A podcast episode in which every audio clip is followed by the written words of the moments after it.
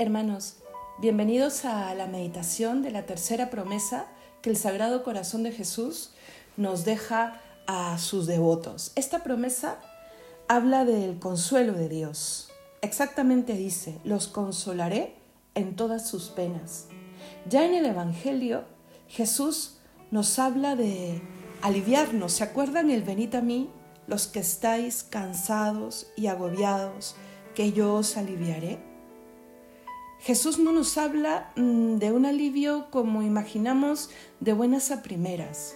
Jesús nos alivia mostrándonos sus llagas, como lo hizo con Santo Tomás, como lo hizo con los apóstoles después de la resurrección.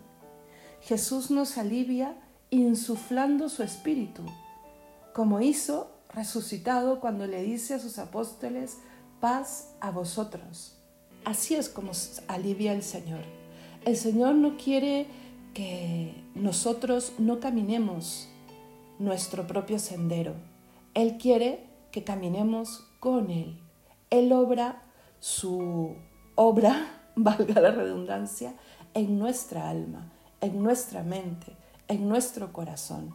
Es ahí donde alivia, es ahí donde consuela, es ahí donde conforta. Cuando nos muestra los signos de su pasión en su cuerpo resucitado, nos dice, esto es lo que vales. Cuando insufla su espíritu, fortalece la esperanza y con la esperanza llega el saber que caminamos hacia la vida definitiva. Y como San Pablo dice, la esperanza nos va a tener alegres. Así alivia, así resuelve el cansancio y el agobio, así nos ayuda a levantarnos de las penas y de las caídas. El Sagrado Corazón de Jesús nos habla también de algo muy parecido. No habla de alivio, habla de consuelo. Algo muy parecido, como les digo.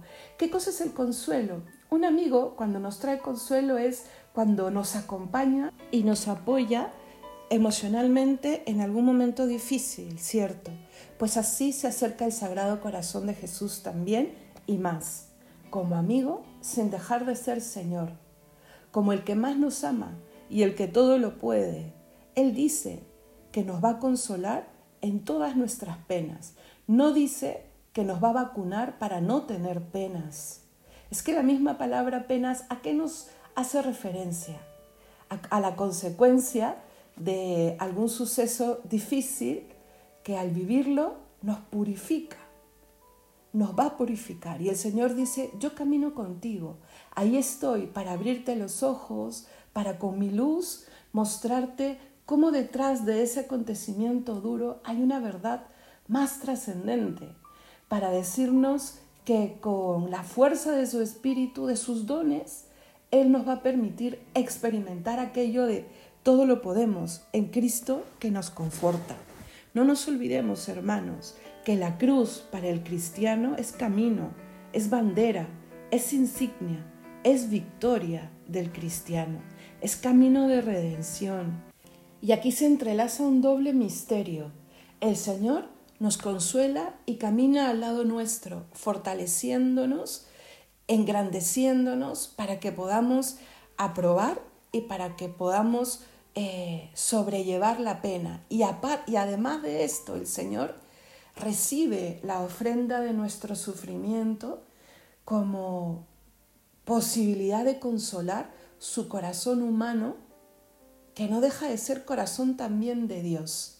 Es un misterio de amor, un intercambio de amor. Él, el que todo lo puede, el que es Dios, el, el, el omnisciente, el omnipotente, el infinito, sufre y es lo que nos, nos ha querido venir a recordar cuando nos muestra su corazón. ¿Y por qué sufre? Porque es perfectamente hombre, porque tiene un corazón de hombre y porque nos ama. Y cuando uno ama, se arriesga a que le rompan el corazón. Y el Señor nos ama así, nos ama con una gratuidad tal que se corre el riesgo del desamor. Mis penas entonces pueden ser también algo que yo pueda ofrecer para curar su corazón. Entonces, hermanos, hoy en la oración, hablemos con el corazón de Jesús y démosle gracias porque realmente es un consuelo para nuestro corazón. Realmente está ahí como amigo y como Dios, caminando y sosteniendo, curando y fortaleciendo.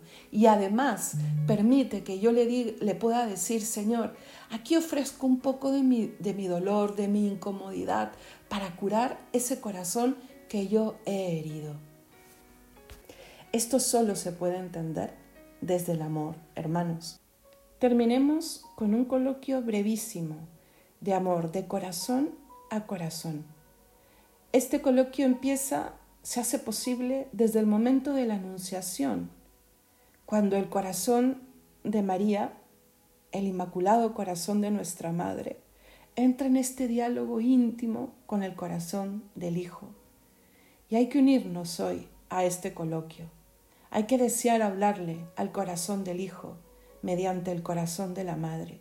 ¿Y qué podemos decirle a ambos corazones? Por favor, ayúdenme. Quiero que ustedes sean el consuelo que necesita mi alma. No quiero otro consuelo, quiero el de ustedes. Quiero experimentar aquello de solo Dios basta. Quiero saber que caminando al lado del Hijo y de su Madre, todo lo puedo, porque Él me conforta. Puedo ser profundamente feliz porque la esperanza me tiene alegre. Vamos a terminar, pues, hermanos, poniéndonos en presencia de la Santísima Virgen María. Dios te salve María, llena eres de gracia, el Señor es contigo. Bendita tú eres entre todas las mujeres, y bendito es el fruto de tu vientre Jesús. Santa María, Madre de Dios, ruega por nosotros pecadores, ahora y en la hora de nuestra muerte. Amén. No nos olvidemos nunca, Él está cerca y Él nos consuela.